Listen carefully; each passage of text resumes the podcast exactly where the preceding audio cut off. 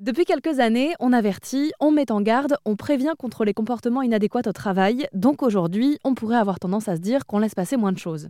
Et pourtant, selon une étude Ipsos pour Cali Social, 43% des salariés ne savent pas identifier avec précision les situations de harcèlement au travail.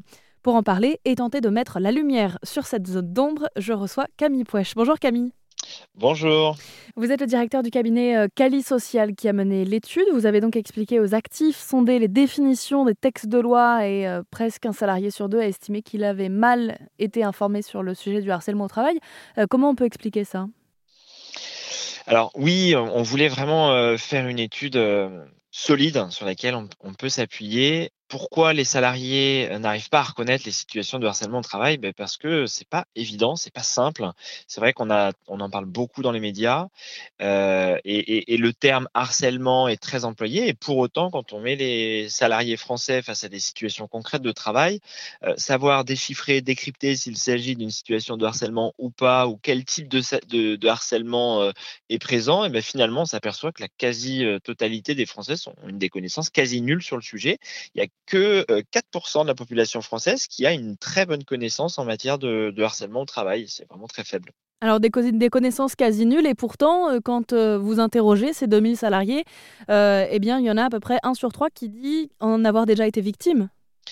Oui, alors ce qu'on voulait faire, c'est très important dans notre étude, on, voulait justement euh, d'abord mesurer la connaissance sur le sujet et on s'est aperçu que les gens ne maîtrisaient pas, mais le, principe de notre étude était de présenter des, situations et d'expliquer pourquoi il y avait harcèlement ou pas et, de d'expliquer la loi euh, aux, répondants.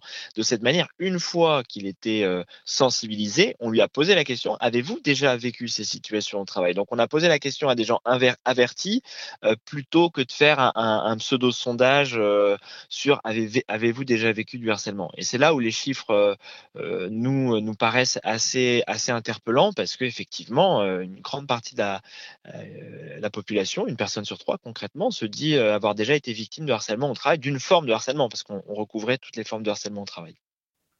Ce qu'on remarque aussi dans ce baromètre, euh, les salariés français et le harcèlement au travail publié avec euh, Ipsos, c'est que euh, si les salariés ont tendance à peu avouer le fait d'être victimes de harcèlement au travail, quand ils le font ou elles le font, eh bien l'information est, bien traitée par les managers. Il y a une réelle envie d'arranger la situation. oui, ça c'est super parce qu'on voit vraiment une progression. J'aurais bien aimé faire la même enquête euh, en 2010, euh, mais je suis convaincu qu'on aurait eu des résultats tout à fait euh, différents. Là, il y a, il y a 60% des situations qui sont montées à l'employeur, euh, qui sont reconnus comme euh, étant, ayant été traités très positivement. Donc, euh, et 25% négativement. Donc, on a plus de situations qui sont bien gérées par l'employeur que mal gérées par l'employeur, même si on peut encore regretter qu'une situation sur quatre est mal gérée par l'employeur.